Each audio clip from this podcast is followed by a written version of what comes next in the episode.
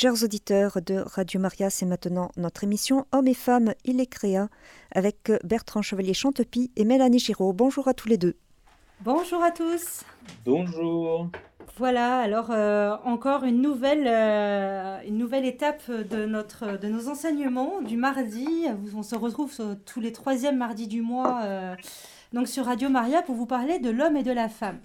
Alors ben Bertrand, si tu veux commencer par te présenter et après on présentera la, Oui, merci, merci Mélanie. donc Bertrand Chevalier-Champy, je m'occupe d'un... Enfin voilà, je suis impliqué dans un mouvement qui s'appelle Cœur des Hommes entre autres, entre autres activités, le Cœur des Hommes est une association d'obédience catholique qui organise des, euh, euh, des, camps pour les hommes. Et d'ailleurs, le prochain se situera à La Salette euh, fin janvier, du 25 au, 28 janvier.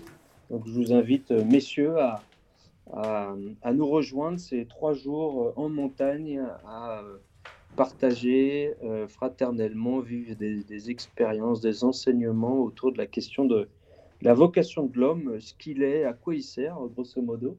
Et c'est toujours un, très beau euh, moment. Voilà, à côté de ça, je, je fais du, de l'accompagnement individuel, du coaching, euh, et puis d'autres activités, d'autres engagements au service de la, de la famille, puisque si mon angle d'attaque, c'est l'homme, parce que je pense que c'est euh, la personne qui a le plus besoin d'aide aujourd'hui, euh, même si on soutient beaucoup les femmes. Je pense que euh, être féministe en sans s'occuper des hommes, c'est rater une bonne partie de la question du bien-être des femmes. Si on ne s'occupe pas d'aider les hommes à bien occuper leur espace et leur place, eh bien les, les dames vont pas être très heureuses. Et donc, je comprends qu'on puisse être féministe et virulent féministe. Et oui, c'est tout un, projet, euh, le bien-être de l'homme et de la femme. Alors euh, moi, c'est Mélanie Giraud. Je suis euh, responsable du mouvement Filles de Roi.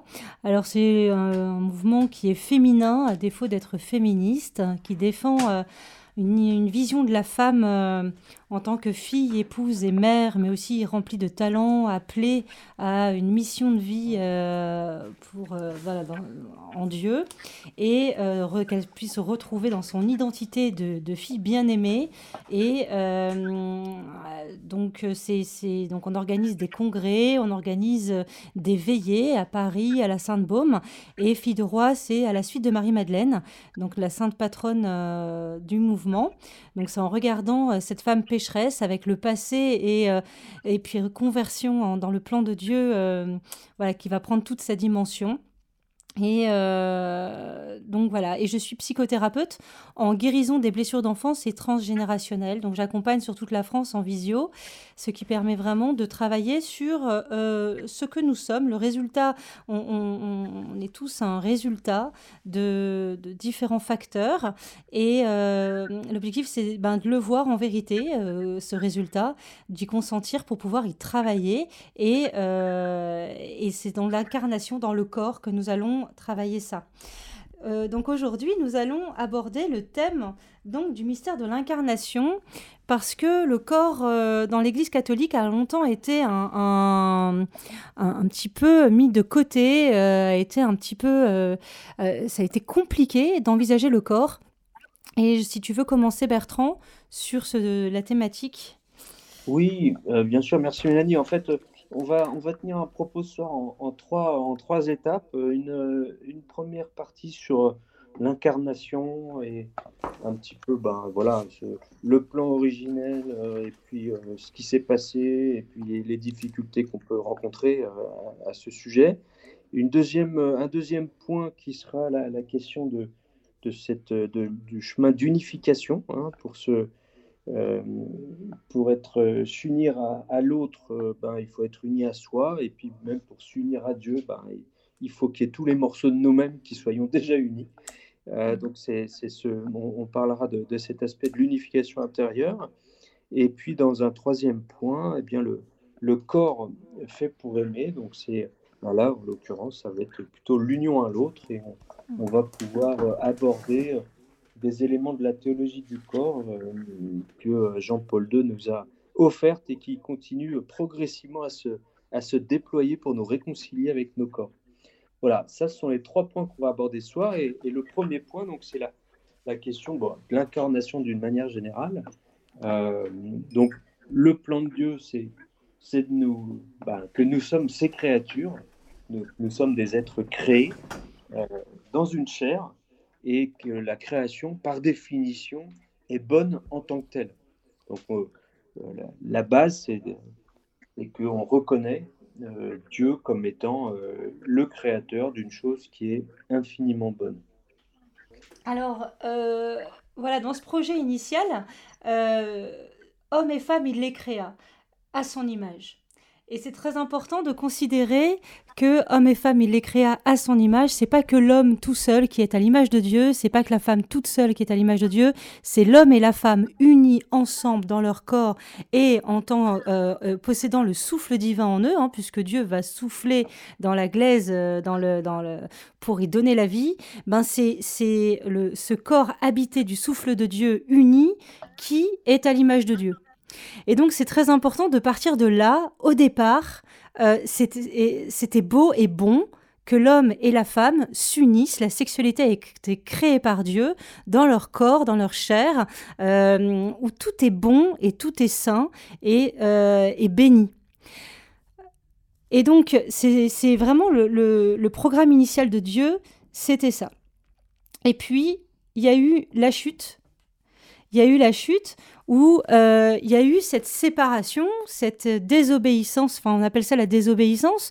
Euh, la chute, c'est vraiment euh, l'homme et la femme qui se séparent, qui se coupent parce que ils veulent non plus, ils consentent plus à ce qui, à ce qu'ils ont, ils veulent plus. Ève va vouloir plus et dans ce plus, elle va chercher à prendre ce qu'elle n'a pas et, et donc le donner à Adam et donc ils vont se couper. Là, Dieu est un papa qui dit qu'il avait prévenu ses enfants que si il mettait les doigts dans la prise, il risquait de mourir. Et ces enfants-là ont quelque part désobéi et c'est pas Dieu qui donne un châtiment, c'est la conséquence de leur euh, du refus de, de, recevoir euh, simplement ce qu'ils ont, de se contenter de ce qu'ils ont et de vouloir plus, qui euh, en fait va provoquer l'ouverture de leurs yeux et la vision de leur nudité alors qu'avant ils ne se voyaient pas nus. Moi j'aime bien ce début-là parce que c'est regarder Adam et Ève avec le regard d'enfant c'est regarder euh, et Adam et Ève se regardaient avec un regard d'enfant, sans se juger. Ils étaient nus. Il n'y avait pas de tout était simple, tout était sain, tout était bon. Et euh, ce qui, la conséquence première du péché, c'est qu'ils se virent nus et que là, ça change tout. Et euh, est-ce que tu veux prendre la mmh. suite, mmh. Bertrand? Oui, merci Mélanie. Et en fait, effectivement, cette, cette nudité, c'est c'est cette honte euh, relative à la nudité, je trouve ça très interpellant comme, euh, comme image. La première chose qui leur est arrivée, c'est qu'ils se sont rendus compte de leur nudité et ils en ont eu honte. Je trouve que c'est tout à fait fascinant en fait euh, de voir que le, premier, la première conséquence du péché, c'est de se, rendre compte de ça.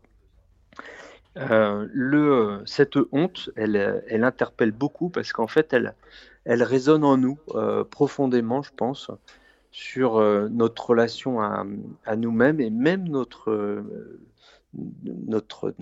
corporalité, d'accueillir notre propre corporalité et la montrer. C'est tout un, cheminement, c'est toute une, forme de réconciliation intérieure qui est, qui est pas très simple, et mais qui pour autant est un, vrai chemin de réconciliation à soi. Le, cette chute, alors euh, évidemment, euh, Adam et Ève s'habillent, ils se cachent, et donc en fait, ils, rompent leur unité.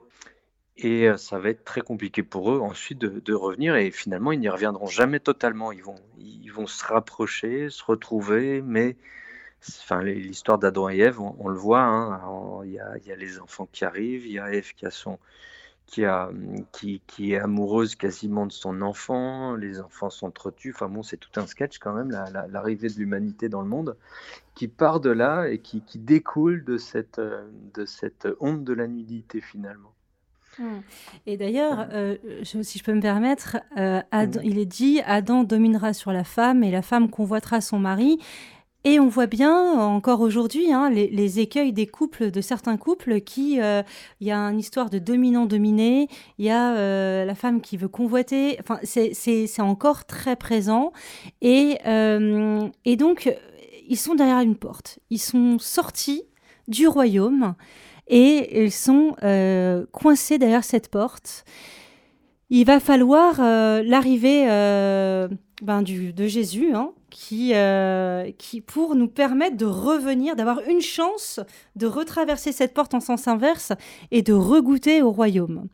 Et c'est là où il y a quand même une, une vraie, un vrai cadeau de Dieu qui, par Jésus, qui est le nouvel Adam et Marie la nouvelle Ève, de, de pouvoir avoir l'espérance de réintégrer le royaume voilà, en, euh, par ce qu'ils vont nous proposer.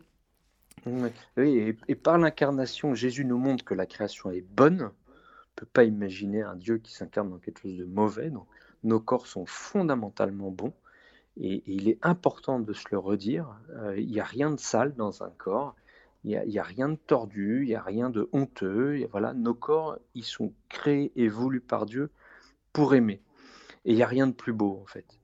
Et, euh, Dieu vient nous, rattraper à cet endroit-là, vient s'incarner. On a vécu Noël il y a, peu de temps, donc on, l'a bien en mémoire de ce petit enfant vulnérable qui qui s'offre et qui, qui, vient nous sauver.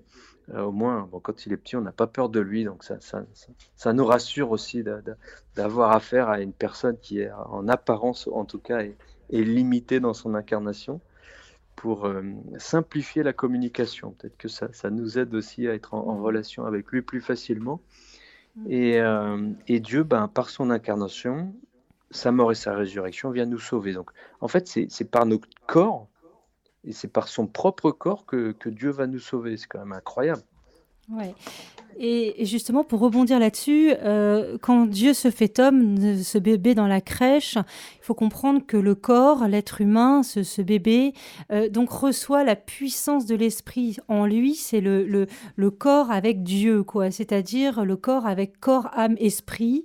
Il y a une intelligence, il y a une corporité il y a une âme. Et en fait, c'est vraiment important. Euh, moi, avant ma conversion, j'avais le sentiment de deux choses. Non seulement d'être une coquille vide, euh, c'est-à-dire d'avoir un corps et une intelligence, et euh, de me limiter à ce corps et cette intelligence. J'avais pas vraiment conscience de qui j'étais au niveau spirituel. Et d'avoir la, la deuxième sensation, c'était de vivoter. Euh, quand on n'est pas, quand on n'a pas rencontré le Seigneur, on a l'impression non pas d'être un vivant, d'être animé, mais de vivoter. Et donc j'avais une vie qui était en, en, qui, qui, suffoquait quasiment ou qui n'avait pas l'impression d'être vraiment vivante. Et c'est vraiment le souffle de Dieu, la puissance de Dieu par son Esprit Saint qui nous habite, qui fait de nous des êtres vivants, des êtres habités et des êtres incarnés. Euh, plus on a de conscience de soi, plus on voit nos vides et plus on voit qu'on a des parties dissociées. Et ça nous amène à la deuxième. Euh, enfin, euh, non, il y a une partie avant, pardon, mais ça nous amènera à la deuxième partie sur la dissociation et l'unification. Mais avant ça, je te laisse prendre la suite sur le jansénisme. Merci Mélanie. Merci Mélanie. Oui, essayons de respecter notre plan, sinon on va être perdu. voilà, donc il y, a le plan de Dieu c'est un, truc de fou et c'est tellement grand et tellement beau euh, qu'on a du mal à, parfois à l'intégrer. Et on a tellement de mal à l'intégrer qu'il euh, bah, y a eu des courants dans l'Église qui sont très tenaces, hein, en particulier celui du jansénisme, qui représente une défiance par rapport au corps. Il y a même eu des dérives sectaires qui ont provoqué des schismes, avec les cathares par exemple, qui ont vraiment rejeté cette dimension corporelle comme étant problématique et ça n'a rien, enfin, ça n'a rien de vrai, et, l'Église l'a rejeté, mais a été polluée pendant très longtemps, encore jusque maintenant, par ces euh, dérives de pensée qui considèrent que le corps serait mauvais. Euh, voilà, avec euh, du coup des tabous autour du corps, des tabous qui sont également liés à la bourgeoisie, hein, à la culture, etc. Donc il a, n'y a, pas uniquement euh, à dire euh, les, les, chrétiens sont fourvoyés, non. Il y, a, toute une culture environnante N'empêche que l'Église n'a pas su, en tout cas, apporter une parole apaisée, unifiée, vraie, simple à, comprendre, accessible à tous autour de la question du corps. Donc ce jansénisme, il nous, il nous pourrit la vie, et je vais oser dire un truc, il pourrit beaucoup. Il y a beaucoup de plus de femmes qui sont touchées par cette question de la de, l'appréhension autour des questions du corps, la difficulté autour de la sexualité, l'accueil de, leur, de leur sensualité, de leur sexualité. Euh, même si les hommes éprouvent des difficultés, je pense qu'ils en éprouvent moins au sujet du corps. Et j'accompagne beaucoup de, personnes qui souffrent euh, de, cette, difficulté incompréhensible souvent pour un homme, de la difficulté qu'on peut avoir autour de son corps. Ça, voilà, ça, ce jansénisme, je pense qu'il y a encore beaucoup de travail à faire pour s'en départir. Merci Jean-Paul II, merci Saint Jean-Paul II qui a déployé toute la théologie du corps et on reviendra dessus. Euh, qui est une vraie réconciliation avec le corps. Merci à, des nouveaux médias qui, euh, qui nous permettent de, euh, typiquement, on en a parlé la dernière fois, mais ce, documentaire Une seule chair nous, nous aide beaucoup à nous réconcilier avec la question du corps. Mais il y a encore énormément de travail. Et c'est bien, puisque je pense que tant que nous, chrétiens, catholiques en particulier, on n'est pas clair avec cette question-là, on n'est pas prêt de, de, nous réconcilier avec le monde. Voilà, mhm. ça c'est euh, le, petit pavé dans la main. Puisque le monde, et c'est le dernier point du premier chapitre, euh, dans lequel on est, est un monde hyper matérialiste et qui a un énorme problème avec le corps. Hein, vous voyez bien euh, que le monde dans lequel on est, il a une relation au corps tout à fait paradoxale et contradictoire. D'un côté, on, on a l'omniprésence du corps, voilà, dans toute sa, dans toute la déviance sexuelle, dans toute la pornographie, dans voilà le, corps comme étant un, outil de plaisir personnel et individuel, euh, auto-centré, donc comme une espèce de euh, pardon, euh, mais de masturbation solitaire à deux, tout seul ou à deux. donc quelque chose d'infécond et finalement d'assez déprimant, d'assez triste, une déviance, une, ouais, une déviance de, de, cette magnifique outil euh, qui est fait pour aimer, en fait, il est fait pour consommer maintenant, hein, puisque le monde matérialiste nous fait consommer de la personne, des biens, de la même manière. Et puis d'un autre côté, et c'est là que c'est paradoxal, donc on, met le corps sur, on, surenchérit le corps sur ces dimensions-là, et puis d'un autre côté, le corps, bah, il nous gêne aussi, donc euh, quand il est faible et fragile, on le dégage c'est l'euthanasie qui nous pend au nez, c'est euh, l'avortement quand il nous gêne. Voilà, le, corps, en fait, on, le balaye quand il nous plaît pas, et quand il nous plaît, on, le surinvestit d'une manière désordonnée. Hmm. Et ça, ça, provoque quoi? De mon point de vue, ça provoque du malheur et de la souffrance et de la tristesse. Mélanie.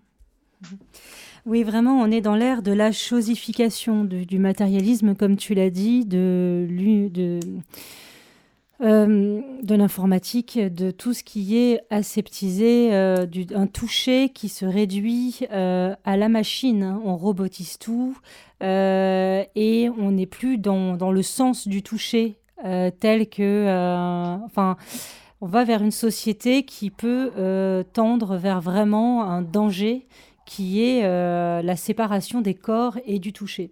Hein, il y avait un film, je ne sais plus lequel c'était, euh, de science-fiction, où euh, il faisait l'amour avec des, espèces de, de, capteurs vidéo devant les yeux des masques et sans se ah, toucher et euh, c'était incroyable. Et du coup euh, euh, et, et c'est d'une tristesse voilà c'est vide de c'est vide de vie en fait hein. le, corps il est vivant il a une température il a des sensations il a des il tremble il et c'est bon. Alors juste pour les femmes il est important justement dans la relation homme-femme euh, de comprendre qu'aujourd'hui, dans notre euh, génération actuelle, on en sait plus sur la connaissance de soi et sur euh, les femmes ont des cycles, il y a des moments où elles sont fertiles, il y a des moments où euh, elles ne le sont plus, il y a des moments où, justement euh, il y a moins de risques de tomber enceinte à tout va. Il y enfin, on peut mieux se connaître, apprendre à, connaître justement son corps. Et pour justement le vivre en couple, je pense que le couple doit aussi savoir vivre au rythme du cycle de la femme, puisque c'est elle qui porte la vie, c'est elle qui est appelée à donner cette vie. Et, et c'est bon qu'aujourd'hui, on soit capable, alors que ce n'était pas forcément le cas avant, de, euh, de vivre cette, cette connaissance nouvelle en couple, euh, pour permettre une vie euh, moins de chosification et au contraire plus de respect, de voilà, de rentrer dans, dans, une communion de respect entre deux personnes qui sont différentes, complémentaires.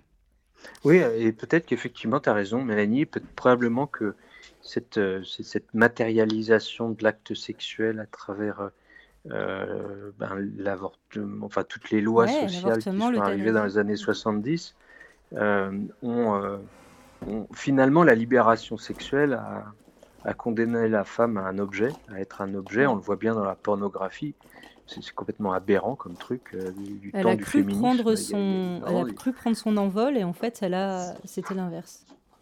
Pour moi, je ne crois pas aux féministes euh, qui ne s'attaquent pas euh, à la pornographie, parce que vraiment, comme avilissement de la femme, je ne vois pas. Je vois pas ce qu'on peut faire de, de pire.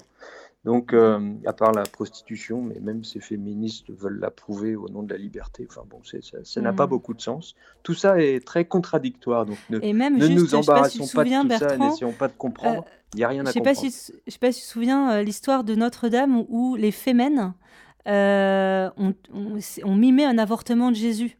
Et j'en ai reparlé il n'y a pas longtemps. Je disais, mais c'est dire à quel point on a fait de l'être humain un, objet euh, vide de sens, vide, mimer l'avortement de Jésus avec des foies de veau avec des foies de veau. C'est ça que je voulais dire. Et en fait, euh, c'est dire à quel point la vie humaine a perdu toute sa saveur, sa sacralité, sa beauté. Euh, on, compare la vie à des foies de veau. voilà. Mhm. Mmh. Voilà, bon. La bonne nouvelle, c'est que Jésus ressuscite. Donc, il, il vainc la mort on, est, voilà, la vie vint la mort, et euh, à travers son corps, que nous aussi, nos corps sont appelés à la résurrection, c'est dans notre credo, et on, y croit fermement. Alors c'est mystérieux, on ne sait pas comment ce sera, etc., etc. Donc notre corps, c'est bien un temple sacré. C'est euh, au même titre que l'âme et l'esprit. En fait, souvent, on a l'impression que l'esprit, c'est vraiment le sommet de notre, notre personne, que L'âme, ça vient après, l'intelligence et le cœur, voilà. Mais c'est bien, mais un petit peu moins, qu'il y a comme un, ordre, et puis que le corps, c'est vraiment le truc, il faut se le traîner, quoi. Et en fait, non. Le temple, quand on parle de nos corps, en fait, sont des temples sacrés au même titre que notre âme et notre esprit. Euh, donc, il y, a, une, vraiment, il me semble, une, une, vraie, une vraie réconciliation à avoir autour de nos corps comme étant temple sacré. Et, dès lors de l'Esprit Saint. Temple sacré, oui, puisque l'esprit irradie tout, inonde tout. Mais euh, donc ça, ça nous invite à, nous mettre en route sur un chemin d'unification, comme étant une priorité absolue pour euh, réussir, entre guillemets, j'aime pas le mot réussir, mais je l'ai utilisé, tant pis, réussir notre vie de personne incarnée, notre pèlerinage terrestre. Quand je parle de pèlerinage, je marche et quand je marche, je suis bien avec un corps, et je ne marche pas juste avec mon âme et non mon esprit. Hein. Ça, ça, je vais pas faire grand-chose avec ça. Donc euh, voilà, l'unification, c'est le deuxième chapitre de notre soirée. Voilà. Alors pour ce, pour ce petit chapitre, avant de parler unification, ben, il faut faire l'état des lieux de la désunification, de la dissociation. On est des êtres dissociés depuis, de par, de, fin, depuis le commencement de notre conception jusqu'à aujourd'hui. Et on a euh, des parties de nous qui se sont euh, dissociées au fur et à mesure de notre histoire, puisque on, on, a tous des vies en nous, on a tous des choses à combler, on a tous, on fait tous l'expérience à un moment donné de choses qui nous manquent. à l'intérieur pour qu'on puisse être ces personnes complètement unifiées. Et plus on va se rapprocher de Dieu et de la grâce, plus l'Esprit Saint, hein, va chercher à nous unifier. Vous voyez, euh, on parlait, je parlais justement du Big Bang il n'y a pas longtemps. Il faut imaginer le Big Bang qui éclate, ça part partout. Un avion qui éclate, c'est, des morceaux qui vont partout. C'est complètement dissocié. Ben Dieu, il va tout réassocier en séparant la terre de la mer, du ciel, de la terre, de tout ça. Il va tout mettre à sa place avec le souffle de son Esprit Saint hein, dans son acte de création. Euh, pour créer la terre unifiée avec tout à sa place. Ben, c'est pareil pour nous. Et plus on va avancer dans les sacrements, euh, euh, la confirmation évidemment avec l'Esprit Saint, avec euh, tout, tout, ce qu'on, tout ce qu'on, notre vie de foi, va toujours nous mettre face à plus d'unification. donc plus de connaissance de soi, de conscience de soi, parce que l'objectif c'est de gagner en conscience de soi. Qui dit dissociation, dit euh, dislocage, dit perte de conscience de soi, dit des forces qui prennent la place, des addictions, des choses comme ça. Et l'objectif, c'est d'accepter l'état des lieux de ce que nous sommes en le regardant en vérité et de se dire, tiens, ben là-dedans, je vais y mettre la grâce et faire mon travail psychologique et le travail de Dieu. Les deux sont complémentaires. Donc là, c'est pour la partie unification. Ah, là, c'est la thérapeute qui parle, où justement, euh, l'objectif, c'est que nous soyons des êtres unifiés, alignés, euh, qui, faisons le travail de, de, nous rapprocher du royaume de Dieu un peu plus chaque jour euh, dans notre quotidien. Oui, en fait, la, la, la, question de l'unification, comme tu le disais, Mélanie, c'est très, très, très vrai. Enfin, c'est une la palissade de dire que bah, on a besoin de s'unifier parce qu'on parce qu'on ne l'est pas, parce qu'on est dissocié quelque part, alors à, plus ou moins euh, euh, grande échelle, évidemment, et cette échelle, elle dépend directement de nos blessures, de ce qu'on a pu vivre dans notre, dans notre vie, euh, qui nous a touchés, qui nous a abîmés. Donc évidemment, quand on a subi un, abus, physique et sexuel en particulier, ben, le, le, corps va se dissocier et ça va être très compliqué de, se réunifier. Heureusement, il existe des, plein de, enfin, des, outils euh, thérapeutiques pour, euh, pour se réunifier, pour refaire émerger la sensation du corps. Euh, mais la, la, blessure, qui est un passage malheureusement obligé pour toute personne humaine, nous sommes tous blessés et c'est pas notre identité, mais c'est notre condition d'être incarné. On est blessé, donc on est dissocié, on est banco, bancal, euh, on n'est pas vraiment, euh, on n'a même pas conscience pleinement de, de, qui on est, de, de, toutes nos dimensions fonctionnant ensemble. Donc c'est un, un, vrai, euh, c'est un vrai chemin. Et cette blessure, en fait, elle, elle atteint directement notre estime de soi, mmh. qu'on peut décomposer en l'amour de soi, qui est plutôt le, la, blessure provenant, ce manque d'amour de soi, d'une blessure maternelle, euh, et puis la confiance en soi, qui est plutôt une blessure qui provient de, d'une blessure du, papa, euh, qui voilà, qui, nous a pas donné confiance en nous, en nous, en nous confirmant, en nous nommant, en nous confirmant nos qualités, etc. Et, ces blessures-là vont, vont, provoquer une défaillance euh, d'estime de soi qui va nous dissocier euh, qui va nous, nous, éparpiller, nous éclater en morceaux. Et, euh, et, ces petits morceaux, et eh ben, voilà, on est appelé à les reprendre comme un pulse, puis les remettre à leur place. Voilà, regarder leur, euh, à, les, à, les, à les penser, à les aimer. voilà, puisque toutes ces parties sont, sont bonnes. et aimables. Et on en, dans la dans le, dans l'unification, il me semble qu'il y a un vrai sujet de, de réconciliation à soi, mm avec tous ces petits morceaux de pulse qui sont un peu éclatés dans, tous les coins là. Et euh, voilà, Mélanie, tu, veux poursuivre euh, là-dessus? Ben, En fait, ce qui est intéressant, c'est vraiment euh, de consentir à ce qu'on est. Le problème de nous, les femmes, par exemple, enfin, je, parle un peu, je ne sais pas si toutes sont d'accord avec moi, mais c'est vraiment effectivement l'estime de soi. On n'a pas toutes été regardées par nos pères avec des yeux d'amour qui nous ont aimer, voilà, et donc on a eu beaucoup de mal à se laisser regarder par Dieu derrière, puisqu'on n'a pas eu de regard paternel euh, au départ. Et donc, et donc c'est très difficile après de se laisser aimer, de se laisser regarder par le voilà et, donc l'estime de soi pour les femmes c'est vraiment le, nerf de la guerre et le travail hein, qui se travaille tous les jours et mais qui, euh, effectivement, là on aborde le sujet de, de, du de consentir à ce que nous sommes. En fait, Adam et Ève, pour revenir au départ, ils n'ont pas consenti à ce qu'ils avaient, ils ont pris plus que ce que Dieu leur proposait. Et en fait, l'objectif, c'est que euh, de consentir à, nos échecs, de consentir à notre vie, de consentir à notre histoire, de consentir à nos racines, à, euh, euh, tout, à, voilà, à tout le background de notre histoire, pour pouvoir croître. Et donc, quand on consent à tout ça, eh ben, on peut se réconcilier. En fait, on fait un état des lieux factuel des situations, et de là on peut repartir avec le Seigneur, en vérité, sans se voiler la face, sans euh, trouver des stratégies pour, euh, pour passer outre. Et c'est là où le Seigneur nous aide par la confession, par les sacrements, par le fiat de Marie, par, pour, pour revenir vraiment dans ce royaume de Dieu, dans cet esprit de, de purification.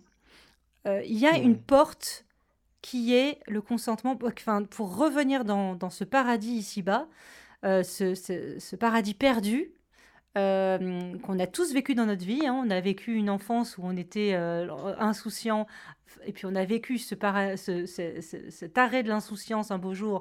Et, et, en fait, on est dans une quête de retrouver cette insouciance, cet esprit d'enfance qui nous ramène à Dieu.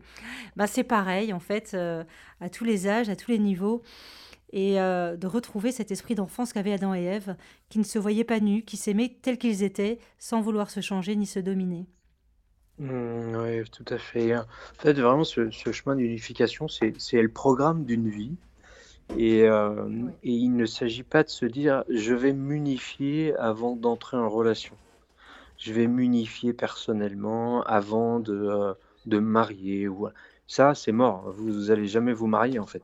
Donc, non, on vit toute notre vie est un chemin d'unification et le mariage en particulier est un lieu où on va fortement travailler cette unification parce qu'on va être à deux et l'autre va nous, va nous aider à nous unifier, va nous peut-être mettre, mettre le doigt sur des, lieux qui ne le sont pas et, euh, et, ça pourra piquer, mais en fait c'est un lieu de, c'est un espace de croissance et c'est vraiment comme ça qu'il faut le voir. Et, quand il y a quelque chose qui nous pique dans le mariage, c'est simplement que je suis pas au point sur un sujet. J'ai fait une impasse quelque part et, il faut que, je, grandisse là. Il faut que, je regarde, que j'ouvre ce qu'il y a sous le capot et puis que, je m'en occupe. Donc le, il faut vraiment jamais se dire là, je suis pas unifié, donc euh, oh là, je, je vais attendre de m'unifier avant d'entrer en relation parce que sinon ça va être foireux. Non, non, non, non, non on y va et puis on va s'unifier euh, tout au cours de notre vie et, on se met en, mode détente. C'est normal. C'est, je suis pas anormal parce que je suis pas tout clair avec tout parfaitement, que je me comprends pas totalement, etc. Non, non, c'est normal. Et euh, voilà. Mais par contre, cette, cette conscience qu'on l'est pas, c'est, la plus grande maturité qu'on puisse avoir, me semble-t-il, mmh. euh, puisque c'est, vraiment le, le lit de l'humilité. Et l'humilité, c'est savoir que ben on peut être défaillant, donc on, on prend garde et, on, on, se voit en vérité, et, et, ça appelle à la prudence. Euh, voilà, donc c'est c'est ok de pas être euh, totalement unifié. C'est ok hyper beau de voir ça en couple, je trouve, euh, de se découvrir dans nos fragilités en couple, tu vois, de, de se dire ah ouais, regarde, je suis comme ça encore, et puis de voir l'autre qui dit mais non, c'est pas. Enfin voilà, de, de, de, se une découvrir dans nudité. nos alors juste, on vient me montrer euh, le nom du film. Euh, euh, ah le nom du film dont je parlais avec le casque, c'est Demolition Man et ça porte bien son nom, c'est avec Stallone. Ah bah et ça voilà, le... ça, Demolition Man, voilà, avec Stallone. Alors, bah, on va pouvoir passer au troisième point, peut-être. Les chrétiens sont faits pour la relation. On est fait pour aimer.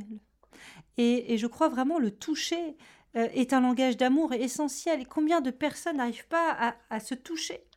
Combien de personnes ont des problèmes avec le toucher? Combien même le bisou, c'est compliqué. Enfin, euh, le toucher, c'est un sens qui est sacré. C'est ce qui te met en relation avec le monde, avec la matière. Donc en fait, quand on sent qu'on est aseptisé à ce niveau-là, quand on est euh, annihilé du toucher, eh ben, il faut d'urgence euh, se le mettre en, se, dire, il faut le bosser ça, parce que c'est ce qui va te permettre de rentrer dans le dans l'intimité, dans le dans le langage de l'autre, dans le corps de l'autre.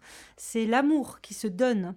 Et, donc, un père qui donne de l'affection, de la tendresse, comme une maman qui va consoler en prenant les joues du visage des enfants, euh, voilà, la, caresse des époux, euh, euh, c'est par le toucher, le corps, que l'amour va passer et que le cœur va passer. Est-ce que tu veux rebondir là-dessus? Oui, absolument. Je n'osais pas te couper. Euh, parce que le, le euh, effectivement, cette, euh, cette, cette question du toucher, elle est, elle est essentielle. Hein. C'est notre, notre, même notre sens principal d'être dans un corps voilà, qui pèse, qui, qui, est présent, qui prend de l'espace, qui touche, qui sent, qui sent du, du, chaud, du froid, un volume, l'air. Enfin, c'est ce, corps dans, sa, dans, toutes ces, sensations, c'est vraiment notre, notre base, hein, euh, notre, notre point de départ en fait, euh, duquel on va pouvoir euh, faire jaillir tout le reste. Si le, le corps est pas là dans le toucher, ça va être ça va être plus compliqué. Et en fait, il me semble que c'est marrant, ma, ma, femme est danse thérapeute et ce soir, elle, va, fait danser là, ce à Paris. Euh, et, en fait, il me semble que la, la danse est un, est, un, est un très beau chemin euh, d'accès, de réconciliation au corps, parce que c'est très doux. Et euh, enfin, ça, ça, dépend des danses, hein, évidemment. Hein. Mais, mais le, de, de, se réapproprier progressivement son corps, chacun son rythme, tranquillement, il y a vraiment une grande beauté dans, dans, le fait de redécouvrir son, son corps par la, la danse. Et le corps est beau. Et en fait, quand il danse, il, s'embellit encore plus. Et, c'est. Euh, voilà, je, vous parle de ça un peu comme une, digression, euh, mais euh, voilà, j'aime beaucoup cette idée de même qu'un chemin d'unification soit comme une danse avec soi-même, qu'une rencontre avec l'autre, que quand on parle de corps fait pour aimer, c'est forcément dans une relation, c'est pas je m'aime tout seul. Eh ben, cette rencontre se fait dans une comme une danse. Il y avait un livre euh, que j'ai devant moi d'ailleurs, mais je ne sais plus, euh, sais plus où il est. C'était la, la, danse du couple. Et ben, je trouve ça très beau, cette image de la danse du couple, parce que c'est une danse qui est aussi bien euh, incarnée, une danse au premier degré des corps, qu'une danse des âmes, qu'une danse des esprits, des intelligences, des cœurs. Et en fait, cette danse-là, elle peut, elle peut s'élargir à toute la, la dimension de, de notre personne évidemment en priorité sur le, corps, euh, à travers le toucher qui, qui démarre toujours euh, par euh, de la tendresse finalement, hein, de l'affection du cœur. Et, donc il y a un cadre sécurisant, me semble-t-il, pour poser un acte, un geste d'affection et de tendresse. Mmh. Et ben c'est que l'intention tendre provienne du cœur et donc de, l'âme de la personne qui va poser cet acte et qui lui-même aimera poser cet acte. Il va pas le poser par convenance parce qu'il faut et parce que ça se fait, etc. Ça, c'est encore un sujet à regarder, la convenance dans la relation euh, conjugale. Euh, bah, faire plaisir à l'autre euh, si ça me fait pas plaisir. Voilà. D'ailleurs, le toucher est quand même vital parce que ben, c'est, euh, je ne sais plus qui disait euh, qu'un bébé qui n'était pas touché à la naissance, euh, les premières semaines, mourait, se laissait mourir.